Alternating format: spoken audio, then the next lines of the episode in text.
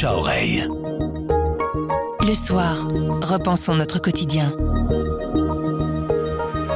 Lisez-vous la Suisse? C'est la question que pourrait poser l'opération Allegra, un projet de promotion de la littérature helvétique. Éditeurs et auteurs suisses sont passés par la Belgique la semaine dernière. Alain Lallemand du service culture a retenu un titre en particulier qui mérite une place dans votre sac pour les vacances. Ça s'appelle La soustraction des possibles. C'est signé Joseph Incardona. Je m'appelle Pierre Fagnard et vous écoutez Le bouche à oreille du soir.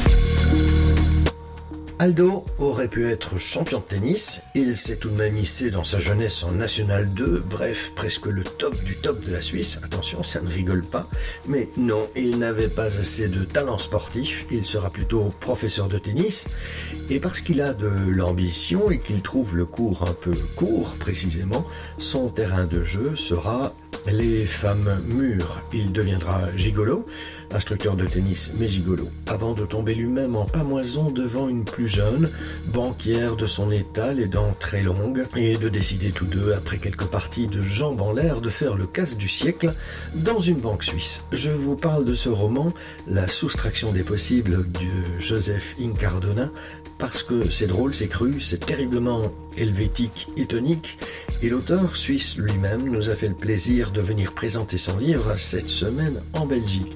L'histoire se termine assez mal.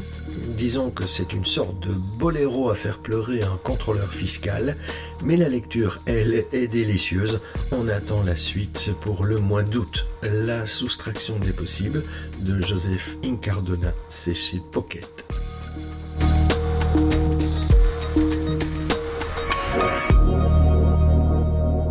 Le bouche à oreille, c'est un avis, une inspiration, une recommandation. C'est livré par un membre de la rédaction du soir.